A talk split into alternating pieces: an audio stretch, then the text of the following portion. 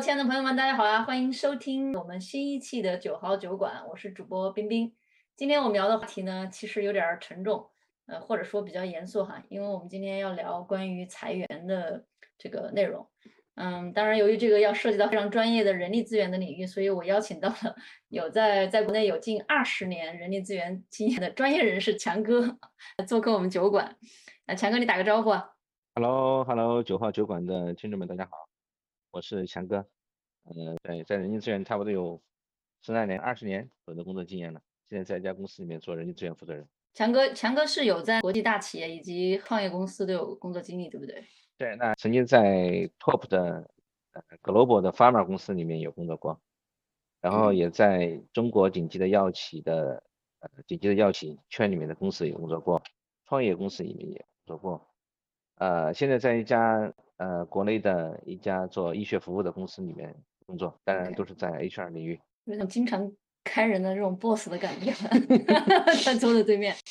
嗯，除了强哥之外呢，为了让我们今天聊的话题更加有地气一点啊，因为我自己我本人是没有没有经历过这种被裁员的，所以我要邀请到之前上我们节目的，也是我的一个好朋友小敏，来从员工的角度来分享一下 他被裁的这样一些体会。欢迎小敏。嗨，九号酒馆的朋友，你们好，我是小敏。我很有幸在过去一点五年里头经历过两次裁员风波。那在之后的呃聊天里头，我也会聊一些我的感受吧。嗯，更多的是从感受的角度来讲。嗯，因为。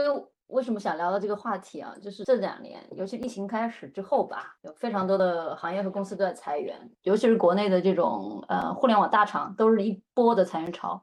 嗯而我在新西兰这边呢，因为我自己本来是创业公司嘛，就上一周我都知道，我前一家公司的基本上除了联合创始人之外的所有员工都都被裁了。嗯，然后我就很诧异，正巧呢，在我们九号酒馆播客群里面，又有小伙伴说。说到要被裁员了这个事情，我就觉得这可能是比较普遍的普遍的一个现象吧，嗯，很普遍一个现象。所以呢，就是今天请两位来，我们今天把这个这个事情能够聊透是最好。虽然强哥是在 HR 专业领域，但强哥你有没有自己被裁过的经验？没有，嗯，这跟实际相关啊，因为最近二零二零年之后，国内的疫情的影响和大环境的一些影响，所以国内的我是在医药行业，医药医药行业，就我们这个行业来说，嗯。也面临着很多的一些不确定性啊，黑天鹅的一些事件、疫情啊，啊，包括国内现在上海也好，前段时间也是，所以都会造成很多的一些生意的不确定性。嗯，整个二零年到二二年来看的话，裁人是是大家都会经常提的话题，都会面临这个问题。嗯，小敏你在什么行业？啊，我现在是人在新西兰奥克兰。呃，我经历的行业第一个行业就是参与的这个裁员是在。呃，电商行业，嗯，那当时其实也经济是一个因素。其实新西兰这边有一个问题，就是因为新西兰的经济体很小，那它很多时候会被澳洲的公司去合并。那第二个公司，就我现在还在的公司啊，没有被成功裁掉啊，顺便提一下。但我是有经历这个被裁的这个过程，是一家世界五解五百强的快销行业。嗯嗯。呃，在做财务，嗯，那第二个行业也是因为澳洲和新西兰的合并的原因，嗯。呃，其实第二个公司其实是公司完全没有任何的经济的问题，因为其实利润率一直都在往上升，但是我觉得可能更多的原因就是是一个权力的斗争吧，还有就是公司想要更更有利润可赚。那现在利润率百分之二十，他觉得合并以后会变成百分之二十五，类似这样的一个期望值。嗯，就是在公司是兼并重组吧，合并重组的过程当中，对，然后作为老员工，就有很多是被裁掉的、牺牲掉的。嗯嗯，这个应该是属于裁员的原因之一吧？强哥，从你的经验来讲，你裁员的这个频率是什么样子？嗯，我最近，嗯，最起码。十年都会每年都会去裁一些人，啊，都会去裁，但是这个裁呢有几个方面来看哈，你刚才讲讲的，包括小敏讲的，是因为呃兼并重组的原因这样去做裁员，但现在裁员的原因会很多，嗯，但是归根结底是裁员，它是公司对个人的对员工的一个行为，那公司对员工的一个行为，那肯定是出发点肯定在公司身上。那就像小米你刚才所讲，公司为了追求更高的利润的兼并重组这种情况。那么还有一种情况，像国内的这种情况，因为疫情的原因，很多公司都经营的比较步履维艰，啊，经营经营不下去，也就是，嗯，就是这两年你在国内来看，呃呃，不叫经营不善，就是经营不下去了。这可能跟经营本身没有问问题，因为比如说你你你疫情它原因它不能开，你你哦，我们我们大楼这下面的很多餐馆啊，我们讲餐餐馆这种小企业，餐馆它是不能开，呃，整个大楼关停没有客人，他他怎么怎么生存呢？你的房租要交等等等等等等，啊啊，他没办法，所以说你这些营业员他必须得关，当然跟公司也一样，比如说你有因为我们是医药行业。医药行业的话可能会好一点，因为你治病救人的这些药可能每时每刻就像快消品、日用品一样的，它是种特殊的日用品。那你看今年我们大家面临的很，今年第一季度，呃，国内的一个呃那个数据来看的话，我们的出口、国际贸易是下降的很厉害的，非常非常厉害，是因为中美关系原因或者等等等或者原因，这就相当于是个大国际大事来引起了你的公司的经营不下去，没有现金流。你没有这个货物的流通，这个外贸公司可能会比较麻烦，所以可能出口转内需啊等等，会引起这样的一系列的反应。所以有很多的因素会给公司产生一些就是现金流的断了，没有现金流，没有现金流也就是没有钱发工资。他可能他的钱是在货款上面呀，或者在你的货物上面呀，或者是在等等等一些上面，但是你没有现金流，你就不能发工资，你发不了工资，你相当于你要破产，你没有办法。所以有很多公司就这样经营不下去。现在有钱的时候遣散员工，就遣散。那在遣散之前，他经营不下去遣散，对不对？但是如果说像我的我呃一些公司，它有呃业务一板块、业务二板块、业务三板块，他可能就把呃第业务三板块的人给裁掉，这就叫裁员。那这是在用大的形式，他公司经营困难的情况下这样去裁员。那刚才小敏所说的是重组，他是希望公司更好去裁员，那也有啊。那比如是说。呃，经过我们一年的几年的运营，发现我们的业务一、业务二、业务三板块，我们业务三板块最不赚钱，最不赚钱。虽然它的盈利也有百分之大概十啊十二，我相信应该百分之十二的盈利，那个财务报表里面应该算还可以了啊，百分之十二。那其他，但是其他有百分之二十、百分之四十的，所以说我把百分之十二的砍掉，因为不重要，所以我会把人力、把我资资金放到我的百分之四十的上面去，这也叫裁员，这就叫结构优化。所以呢，不管怎么讲，公司任何一个动作，它只要是为了让让员工走人，这样离开，嗯，你可以通过品牌称之为裁员，没有问题。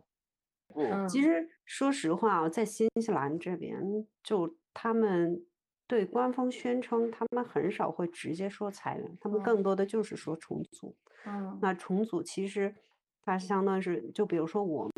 刚刚经历的这个，其实它就是把原来百分之百的岗位缩到了只有百分之七十的岗位。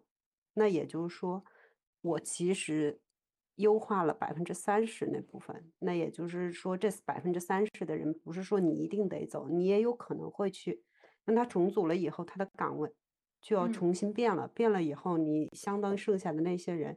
你其实也是有机会去应聘他的新的岗位的，嗯，那这个时候公司就会变成一个很主动的一个状态了。哦，他可以选择你，对他相当于是有好几个人，我可以选谁谁谁这个状态。那我记得在新西兰的时候，我们先聊新西兰的状态啊，大概就是你签合同的时候分有几种合同嘛，劳动雇佣合同，一个是是这种，呃，叫 permanent 永久雇雇佣合同，对对吧？这种情况下是公司你很难去开人的。不是你的每一个人的合同里头会有一个专门的板块是要去讨论这个 redundancy，也就是裁员的这个条款。那我其实我第一次签合同的时候我没有很在意，但是在经历我是在新西兰的第一次裁员以后，嗯，我在接我第二个 offer 的时候，我特别注意的要去看这个条款，因为其实每个公司针对这一块的这个条款，它的约定很不一样。像我上一份公司，他的是无论你工作多久，嗯嗯，都只有四周，就是你额外补贴你四周的，对，就就像他告知你以后一个月以后你拿四周的薪水走。但是我现在的新公司，我记得我当时我接到这个 offer 的，我第一反应就是我都没有去看别的条款，我就去特意去看 redundant，就是这个遣散费的安排的这个问题。那它里头就有写，比如说你只要买工作一年，你是四周，但每增加一年，你可能要多增加一周两周，但是它可能一嘛，哦不呃是一不是这周啊，对，兰它是这是按周的嘛。那它还会有的甚至会 share 一个顶峰，比如嗯说八周是顶峰，啊呃，有的可能就不设。所以这个其实是每个公司是有自己的这个设定的，但是基本上四周应该是一个大家普遍接受的一个情况，就像那是最低需求一样。OK，对，那你这两个公司，你当时遇到这种裁员的情况，你都拿到钱了吗？我第一个公司是这样的，我当时在不知道公司要裁员的情况下，我提前一个月正好辞职了。那个时候哦我已经拿到我现在第二家公司的 offer 了。在我交接前的最后一周，突然有一天，公司收到了一封邮件，就是要求大家所有人都必须得参加那个会，但是我没有收到那个会议邀请。突然之间，所有人就进了一个会议室，然后每个人回来了以后就是很丧这个脸，然后我就因为我是在交接期嘛，我就问大家发生什么事情，然后，呃，有一些人就被告知你没有被裁的那些人就要要离开，当天就离开，然后被裁了的人需要留下来，要进行一轮一轮的这个谈话沟哦通。我记得特清楚，我那个时候还没有很深的感触，呃，因为毕竟我没有被裁到头上，我那个时候已经离职了。但是我记得很清楚，有一个洋人大哥他过来问我，他说：“你怎么样？你还好吗？”嗯因为我还在做交接的那个文档的整嗯理。他说：“今天是对所有人来说是一件非常重要的日子。”用他的原话就 “Today is a big day”。嗯哼，所以你没必要现在工作。如果你现在感觉你想回家，服嗯，心你你现在需要帮助，哦，或者是你现在需要怎么样怎么样怎么样，这都是可以理解的。我就觉得好像这个天要塌下来，但我当时是完全没有那种感受的，因为嗯毕竟这件事情没有发生在我头上，但是我能感受到身边其他的人就是情绪非常非常的低落，有的人，尤其像新西兰，很多人是可能在一个公司会工作十几年的。嗯。他的这个公司，那在听到这个消息的这一刻，他他不光是联系到自己，就是他那种感情就是垮了，对，信念垮了，并且我跟这个公司十几年了，哦哦，今天我就突然之间要跟这个公司说再见了，，嗯，对，反正我是看到很多人哭了，那那嗯。个白人大哥是他他是做 HR 的嘛？不是，他就是我的同事做财务的，做财务的，然后他是英国人，嗯。然后他就是说，我决定今天不上班了，我也不干活了，我也不看邮件了，嗯。我决定就就回家了，所以。嗯他当天就半天回家。其实他就是被开的，所以他被开了，对他被开了，但是他过来安慰我们，因为他就是觉得，无论你有没有被开，这个这个情绪一定是会感染你的，嗯，所以在这个时候你不需要再工作了，因哦为你在这个时候你应该最看重的是你的情绪变化，你的嗯。感受，所以在那一次以后，这就是为啥我后来接到那个 offer 以后。我的当时其实 offer 已经接了，但是我还没有看到我的那个合同的那个哦条款，我就第一 当天晚上就。回家，马上去看了我那个条款是怎么写的，嗯然后就看完以后啊，现在我也都签了，我说也改变不了啥了。然后我是完全没有想到，一年之后这件事情就又发生在我身上了。啊，你第二次是是有充分的准备吗？你是 no no no 都没有，都没有，没有也没有充分准备，也是一天突然突然间之间告知你，他们所有的这种重组或者怎么样，他不会有预期的，他不会让员工知道的。他可啊能很很高 level 的人是，就是比如说 CEO 他们可能是知道的，嗯但是比如说中层管理者都已经都不知道了，因为嗯这个是属于非常机密的东西。我们也是，比如说这个会是周三开的，周二的时候突然之间全公司所有人收到一个邮件，说明天要在哪哪开一个会，我们公司还特意租了一个能容纳所有人的一个大特别大的会议室，说嗯，除了就是已经在休产假和在已经出去休年假的人。就哦是可以不参加，其他人哪怕你今天是出差出差或者怎么，你尽可能都都要回来。对，然后有大事发生，当时我其实是以为，因为我我自己做财务的，我很清楚我们公司的利润状态是非常好的。就像刚才强哥都说了百分之十十二，我们公司可不止这些。哎你更值钱，对 去年因为疫情的原因，其实客户已经在回归对化妆品的这类的需求了。我完全没有想到是说会会有裁员的这件事情，我以为的就是说有重大领导变化，就比如说大的 CEO 突然要被换了或者怎么样子的。结果去了以后，当时我们那个澳洲和新西兰的老大来了，然后他就是就丧着个脸，先是我们的那个 CEO，我们新西兰的 CEO 带着哭腔在上面讲。就这是一个多么多么难的决策，怎么怎么怎么的，就我们还是听得稀里糊涂，因为他他不会说的很清楚，他全程也不会，他全程都不会用裁员这个词。哦，所以你根本都感受不到这到底是不是个裁员，想要跟我们讲什么？对，他就反复是在用 restructure，哦，那 restructure 其实就是重组，那重组你就不确定这个东西到底会不会发生在你头上，对吧？但是他就是很哭着腔的就跟大家说。这个决策有多么多么难，然后 ANZ 的老大也来了，他们也上去讲了，讲了都是就是就上坟的心情上去讲的。我记得特清楚，就是我还在很蒙圈的状态的时候，我有一些同事可能就比较敏感，他当下就在就是哭了。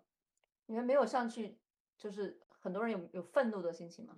呃，他当时有让大家就是提问的环节，嗯。然后大家就有一些人，因为很突然，完全没有做任何准备，就有提了一些，比如说我们公司有一些到了年底有一些利润分分红什么的，还有就是说你满足了两年三年会有一些呃可以买内部股票的问题，而有人就很勇敢的就举手说，那万一我被呃 restructure 了哈，我被重组了以后，我这些钱还能不能拿到什么的？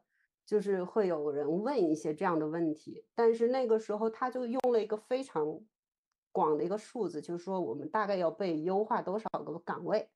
但是因为我们当时这个变化是怎样，就是说新西兰和澳洲合并这件事情以后，并不是每个部门都会有变化。那比如说我们真正的销售业务线是没有任何变化的。还有就是我们 DC，DC 那就国内的话，应该指的是仓库那边。嗯，就是物流仓库那边其实也是没有任何变化的，但是呢，他把这个数字又放到了一起，就会让你觉得好像没有那么多。因为打个比方，我们办公室只有两百人，嗯，但是我们 DC 我们的那个仓库那边有四百人，哦，那四百人不动，对不对？但这两百人我可能就动了，动三十，就是比例。就比例一下六百六百六百个人的百分之三十，结果现在变成百分之二百个人。其实是两呃二百里头的那个数，你懂吧？但当时他在宣布这条消息的时候，含糊过去了。他就说加到一起了，那也对嘛？你新西兰所有的员工加一起到底要裁多少？那个时候我还没觉得这件事情会在我头上。然后他说 大概，比如说周三开的会，就周五你会进行第一轮的这个会谈，一对一的。那一对一，他们当时就会配一个 HR，配一个业务老大。那对我来说，当时给我配的是一个 HR 经理和我们的 CFO。哦，然后第一轮完了会有个第二轮，哦，第二轮还有个第三轮。那第谈谈的目的就是你要走了怎么赔偿的问题呗？对他会有一些很正式的文件给到你。然后我们在第一轮的时候，他其实是有给了一些重组的那个新的岗位的名单。我们很不幸的是，我们财务是全线没了哦，因为我们他们想让这个财务是更集中化管理，所以他希望所有的财务都挪到挪到澳洲去。然后那个时候，当时不崩溃了。我当时说实话，我那天我还没有，我可能还对自己比较有信心，我就觉得应该不在我头上，因为他当时我还没有看到那个具体的岗位名单，所以。在第一次通知的时候，他只是告诉你说，我这六百个人里头，我只才，比如说四四十个人，你就会觉得四十除以六十就还好。但实际上后来就是说这件事情完整了以后，我们才知道，其中有四百个人是不会动的。这是常用在整个对，这是 HR 沟通的很重要的一个常用手段技巧。没有，我们其实国内做法可能没有那么说，我们开一个大会来讲这个事情啊什么。小敏说的是说我们可能财务部所有的财务部的人员可能这个架构就没了，对不对？那在国内开会可能就不会把销售不会把前台的这些营销人员叫进来，就可能直接就会跟财务说，财务说哎我们整个部门没有了等等等，因为什么？就就跟文化相关的，中国人会比较含蓄一些，我们不希望把事情搞这么大，我们让为什么要让所有人知道呢？不会，我们就要让当事人知道就 OK。我觉得在西方文化中，它一定要确保这个叫信息透明，这个是要做到的，因为它要让所有人都知道我们这件事情到底目标是要裁多少，嗯，涉及的范围会有是多少。那刚刚听了这个员工的视角聊他的感受，强哥，你从这个公司的视角来了，从准备裁员这个事情开始，你们得要提前准备多久？嗯。然后什么样一个流程？了解一下你们的这种整个流程，是不是可以在工作当中关注一些蛛丝马迹？对 对对对，提前找好下家，不至于像我这样 最后一刻被通知。嗯，国内去裁员去做这种事情啊，也要分公司来看的。对不起，我最近他一讲话我就有那种 要找我们谈话。那比如说，比如说像一些我们国内的大型的国企、央企。这种企业的话，呃，很少裁员。如果是一旦裁员的话，他也会开大会通知，他通过工会的形式来通知给大家。工会，嗯，工会是一个行政的一个实体嘛，他会通过工会。嗯。但是像绝大部分的民营企业不会开会，是说一定跟全员工开会说，哎，我要裁哪个部门或者怎么样的，对不对？嗯。好的。那你刚才冰冰，你刚才问我是说，是说呃，裁员是一个什么样的流程？其实裁员跟财务相关，就是裁员的话。刚才我讲了，有可能是黑天鹅事件呀，或者说一个突发事情啊，或者说是那个呃重组啊，或者是是战略性的业务收缩啊，或者是等等等等一些原因。但是不管怎么样的话，它都是公司针对个人的。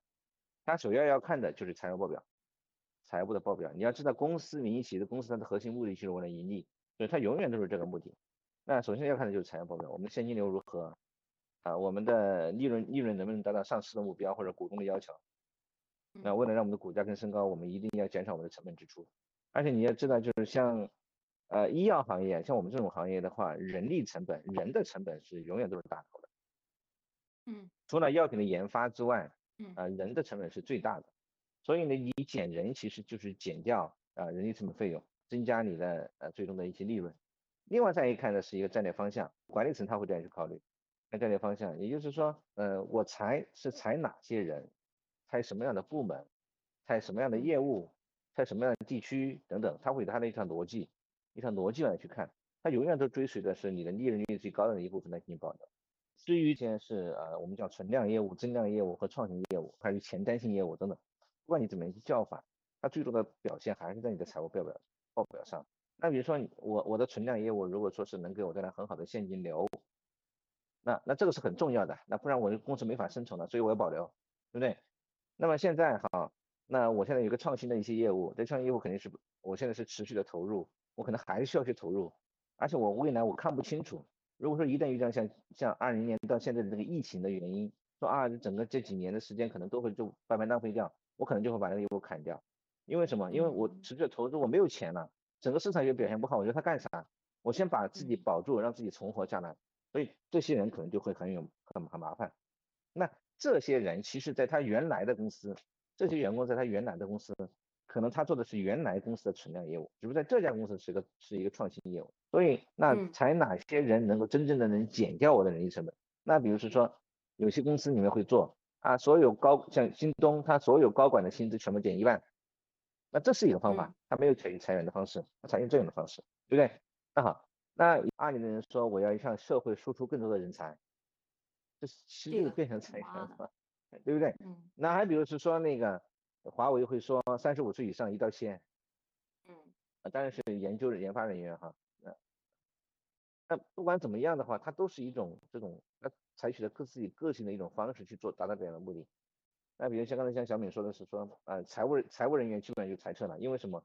财务来讲的话，第一可以远程，第二个它可以通过一些集中化的进行管理。就中心化、集中化管理、权力管理，其实是更想把权力集权、集权收回去。嗯，其实我其实也想提到这一点，就是经济化是一个很重要的因素。其实我们作为普通老百姓，就比如说我现在的公司来讲，其实我个人觉得他们更像是一个权力的斗争一样。因为打个比方，现在本来新西兰和澳洲它都属于亚太中心区的，也就是归新加坡管。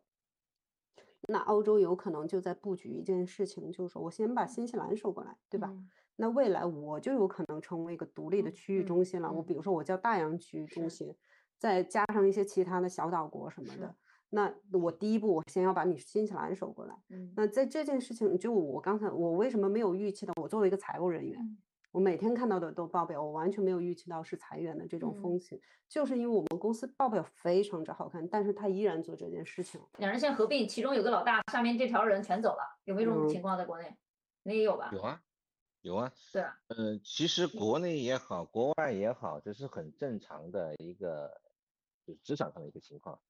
因为你看啊，就是职场上，你想想这些大佬们，或者说是这些 high level 的这些人，他们的工作的目的是干啥？他们的工作目的，你想，你公司对他的对他的要求就是，你能够把你手上这这这这些活儿给干好，有高产出、高业绩，对不对？核心目的就是这个嘛。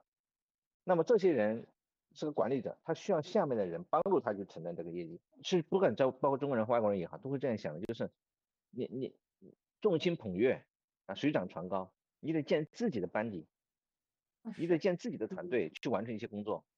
你你嗯你的你的价值在哪里？你的价值不是在于你个人，你的价值在于你能影响你你能影响到多少人，并且并且完成多少的任务。当你的团队越大的时候，你就能够去完成更多的工作，你就能很很好的，你你原来很复杂的一些事情，你通过你这么多人去完成，你能很好的去解决它。你需要一个团队啊，那我问一个问题，你在裁员的时候，就是国内的情况哈，决定了要裁这些人，你会怎么样跟他们沟通呢？嗯有几种情况。第一个是说，呃，公司对你绩效的期望，就是我们讲 KPI 也好，OKR 也好，或者说是不考核也好，总归是公司给你一定的责任，赋予你一定的权利，是要你完成一定的工作，你有没有很好的完成，是这个意思。这第一个。第二个，有没有违反一些管理的规章和制度？呃，第三个，在规章和制度之外，跟公司的一些价值观符不符？哦，就这三条。属于模糊地带了。但我觉得这跟新西兰的真的是很不一样。新西兰他们在做裁员的时候，他不会对你的过去的 performance 有没有任何的评价，哦，那他只会告诉你，从今天我们宣布的这一刻开始嗯，你这个岗位没有了，嗯是你这个岗位没有了，而不是说是你不胜任你原来的这个岗位。因为你两次都是重组嘛。嗯嗯，这是两个不同的情况。像小米这样是说啊，你的岗位都没了，公司裁撤了，那比如说我们的财务部就没了。那呃，就我所经历这些公司都基本上都秉承了坦诚，因为在这种情况是给大家一起说的，因为什么？这个个就是很简单了。对嗯对，没有那些弯弯绕绕的，反而都很简单，就很嗯坦诚的说，那我们公司今年经营不善，那今年可能我们公司解散，那这有什么不能说呢？当然能说，可以说。嗯那我们公司呃，我们这个业务线因为呃因为公司的架构重组的原因，或者一个战略收缩的原因，我们整个业务线将会被裁撤。那这个是可以直直接沟通的。员工的角度来讲，我也比较会觉得听到这样的理由，我比较能接受，因为我会觉得这可能跟我过去的表现没有任何关系，这嗯可能就是公司一个战嗯略调整，一个业务线的变化。嗯，那再问问强哥，在裁员的沟通过程当中，最重要的是要谈什么？其实最后在裁员的时候，最多也就是一个补偿的问题。嗯大家谈的是这个补偿的问题，没有岗位呢，你根本就无法谈职位上的一些事情。嗯，你就只有谈嗯补偿的一些事情，而且在这种谈赔偿的话，在国内是比较常见的，因为在我们的国内的劳动合同里面是不会约定是在说裁员的时候是一个什么样的补偿方式，国内劳动合同里面是没有哦这，个不约定哈规定的，，不约定的。嗯呃，但是国内的话，呃，在我们劳动法里面有约定，所以说是法律约定的。嗯在法律约定里面是说，呃，只要在正式的在这家公司工作一年，就应该是补偿一个月。OK，哦那就跟我们差不多。呃，一年是一个月，两年就两个月，啊、每不到半年以半年计，超过半年以一年计，是这样的一个嗯法律的这样一个标准。呃呃，法律说你不能低于这个标准，但是你可以高于这个标准。但是实际上啊，有很多情况下会产生一些不同的情况。那比如说，如果说公司倒闭，呃，公司倒闭的话，他公司没有钱了，哪来这么多钱哦来付给你呢？那怎么公司是办呢？独立法，公司是独立法人，那大家就分钱啊。那分钱的话，嗯那么谁分多对谁分少？员工分钱是排在所有的这个债务里头的排行第一的。嗯哦，第一位嘛嗯，那先分掉嗯嘛。但是分价的话，那如果钱不够怎么办？就容易产生问题。呃，我之前的时候更多的是，有些员工也会比较难去处理。那有些员工会认为是说你公司裁员就是非法，他主张的是劳动法里面写讲的是二 N，但是对公司来讲的话，二 N 什么意思？N 是代表工作年限的两倍。对对对，哦，那比如说你工作两年倒还，工作一年倒还好说，二 N 也就两个月嘛。那如果说你是十年八年的话，那数目已经很巨大了，嗯，对不对？有些员工会认为是说我去二 N，那是因为你是非法解雇。那你要知道，就是我们国内在去做一些公司在做一些法律上的意义上的文书的时候，就是你怎么样去定义你公司真的经营不善，经营不善了要裁员。很多人会怀疑是你是要逃避一些什么东西，你是假的，你是什么出逃资金等等等等一些很多一些事情就会出来了，会举报啊或者怎么样。但那个时候是考验人性的时候，就很多事情都会出来。但归根结底是钱的问题。我曾经就碰到过要二 N 的，那我们就我们讲说小之以行动之以理嘛。就拆迁一样的，拆迁有些房子，呃，一个平一平是补贴的五千块，但是又有个钉子户说一平他就要跟你要你要补贴补贴八千，看你同不同意喽。那如果公司的合约里面没有约定，而法律有最低的一个约定，刚刚说的 N 嘛，那企业会按照国家的规定去做赔偿吗？呃，我们平常说的这个 N 加一是什么意思啊？N 的话是指说，呃，一年的话就一个月。加一指的是说你有一个月的移植期限，就像小敏刚才所说的，他离离开了三家公司，他有一个月的交接期，这是个交接期，加一加的一个一是交接期，OK OK，那你说是不是所有公司都是这样子在做的？显然不是，很多公司是低于这个标准。如果从个人的角度来去看它的话，如果你觉得你的这一块受到了不公正的对待，我建议你拿起法律武器去维权，当然你要提供相应的证据。谁主张谁举证，也就是说，如果这个合同上明确规定了是怎么样怎么样的，其实也就没有这个。但问题就在于现在国内很多合同里是模糊的或者没有的。那我就觉得这些老板就该活该。你为啥当初不约定好？那这个时候，我觉得从员工的角度来讲，就应该要硬骨头，要去勇敢的去去去为自己争这个自己的这个福利。所以从感受上来讲，我是建议啊，就是。如果说你觉得公司没有亏欠你，你也可以不去接受这个方案，公司给你的这个方案。所以你要评价的是说，国内可能是还是个人情社会，你要评价的是说，你做了这一件事情之后会得到什么？你不做这件事情你会得到什么？他背景调查之后通不过。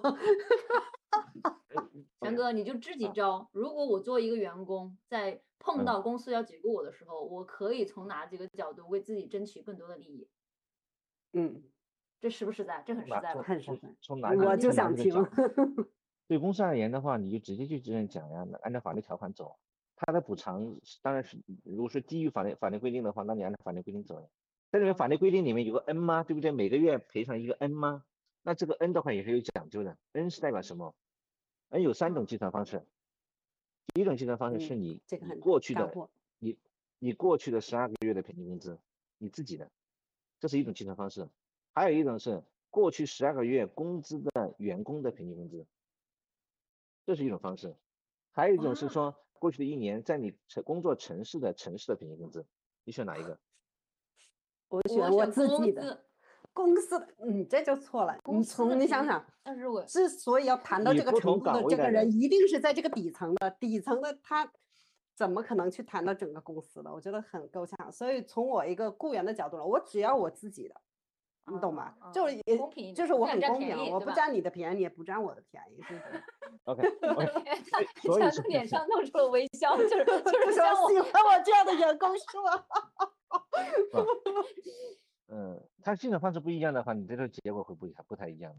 你不同人会有不同的选择。那比如说说，举个例子，嗯，呃，我曾经在五百强的时候。那我们的公司的前台他要生小孩，前台工资不高的，几千块钱不不到不到十 K 哈，但是他一个月从国家领取的钱可能达到二十几将近三十 K，为什么？是因为国家规定，呃，孕期的孕产期的呃员工，他领取的孕产期的国家发给他的补助，是以该公司在前一年的平均十二个月的工资为基础的，那因为他是前台嘛，他工资本身很低嘛。对他拿的平均工资，对不对？平均了，平均拉高了。对啊，那平均拉高了。当然那也有。没有，因为这是因为我现在做的，我因为新西兰或者说是澳洲这边都是这样，它以永远指的是你自己个人的问题。我刚刚想讲的是国内的情况因为嘛你那种情况就会出现，有的人公平，有的人不公平。那以你自己来算，其实是最公平我的。想，我觉得你还是很踏实的。HR 就喜欢你这种，不是喜欢 HR 举的情况嘛？就是你要有自己的清晰的定位，你是在平均水平以下，你就选拖后腿的那个吗？你就选平均工资；你在平均水平以上，你就要选自己。所以你谈的时候，你可以这样去谈啊。我觉得我们可以往，我们可以往后面一个话题来讲，就是说，每个人都不希望自己被裁，那么如何在避免在公司里面去被裁？对对对，但其实我觉得应该跳过这个圈圈。那我觉得你应该锻炼的是自己的一个自由的能力。什么叫自由的能力？就是你不在这家公司工作了，你可以在别家公司工作啊。或者说你为什么要工作？像国内来讲的话，有没有副业？对不对？这很正常，把自己做成一个品牌。有一天发现你是在工作上面，你是在上班这件事上面，你拿的收入是最少的，就是自由的能力，这才是一个人的底气。那同样的，在职场上面，那你也可以可以去想一想，什么样的岗位才是你们公司的核心的岗位？他需要什么能力？你往上面，你你往上面去考。当然就不适合像刚才小敏所说的，你整个 finance team 都没有了，那你再爬也没用。刚才我嗯。接到您刚才提到的，就是说提高自己嗯。竞争力，或者是让公司看到你的竞争力。嗯。那其实我当时是这样，我们公司是给了一些 ANZ 的新岗位，那嗯。当时是大概出来有很多岗位，然后我跟嗯。我当时在新西兰的领导同时去竞聘一个岗位，那我肯定是嗯。竞不过他。他基本上在第一轮的时候就他就已经收到确认了那个岗位肯定是哦他的，然后我跟他其实就是要竞争那一个岗位。哦，但好在就是说，当时是说也有可能有别的业务线会有这个岗位出来，但是公司迟迟一直都没有给我一个最终的确定，能不能给我，因为他也要看其他人，因为因为这种变动大家都在挪来挪去，嗯。但是我就很快的马上去市场去找别的工作了，嗯我就连着拿了两个 offer，嗯我就拿着我的 offer 去跟公司谈，嗯公司本来还在那，可能就是就是磨磨唧唧磨磨唧唧，磨磨唧唧。我一跟他说我已经拿了两个 offer，公司急了。我嗯在他拿出我第二个 offer 的时候，当天下午就给给我发了 offer 了。啊因为我当我的状态是因为我个人的情况，是因为我不想变动，但是我得让公司知道我有这个价值，我有这个体现。那我其实也并没有那么想非要去一个新公司，但我就拿了个新公司的 offer 给他看了。嗯也不是说给他看，我就有这个底气告诉他我已经拿了 offer，、那嗯公司你再不给我，我就不好意思，我要走了。你的遣散费对我来说也没有任何吸引力，我现在马上换个工作，我就可以提高工资了。嗯所以就是我觉得就接着刚才强哥说的一点，就是还是要去对自己有自信，嗯。因为你的工作裁了，不代表你是失败者，对，尤其是在大经济环境下，嗯。你不是因为你的问题，是。那在这种情况下，其实如果你表现好，公司可能还是很想留给你，那你可能就需要用一种方式，或者就像我刚才这样，我去拿另外一个 offer 来证明我的我在市场的竞争力，对吧？嗯。促进公司能够给到你一个，比如说一个新的 offer 或者怎么样，那对我来说其实是反而有一点像晋升了一样。嗯嗯所以回到这件事的，就是人才市场的这个供需其实发生变化，我觉得第一点还是要保证自己的竞争力，是这个是非常重要的。先不要就是很沮丧啊，或者怎么样子。对嗯可能当然会有一些短暂的情绪冲击哈。我们现在站嗯的是从员工的角度，如果你被遭遇到了裁员这件事情，那刚刚强哥跟小敏讲的都很好。一方面就是有有可能变化也是一个机遇吧，风险和机遇并存嘛。但这个嗯机遇有可能是公司内部的，如果是重组，有可嗯能产生一些新的岗位。如果你是一个很好的、曾经被证明过能够胜任的这个这个嗯人才，公司也很难去放弃掉吧。嗯第二方面，假设实在是这个公司不行了，或者你要换到别的公司去，我觉得可能也是一个新的环境，没准又能闯出一片新的天地。刚刚强哥讲的那点，就是说我们时刻要保留保留一种选择的权利吧，就居安嗯思危。嗯你即便是是在工作的时候，你可能多条收入的途径，能够让你在风险来临的时候，能有一些抗风险的这种能力，觉得都是都是蛮重要的。嗯嗯，我们今天时间也差不多了，我们今天就先到这里。然后这次非嗯常感谢强哥和小敏来跟我们分享分享裁员的这个体会，或者是一些干货的分享，尤其是强哥后面的这几个 关于 N 的这个解答，我觉得可能对于很多嗯，我们的听众朋友都有一些启发吧，啊，以备不时之需，嗯，希望大家都用不上，用不上，就即便用上用这个对付里的钱儿，嗯，如果这个我们的听众小伙小伙伴们，你们还想听哥和小敏再聊关于这可个问嘛原生的话？可以可以对提回复，可以问提问。有机会我也请两位回来，我们再返场一次，好不好？好的，那好，今天就谢谢大家，谢谢强哥，谢谢小米，大家周末愉快，拜拜。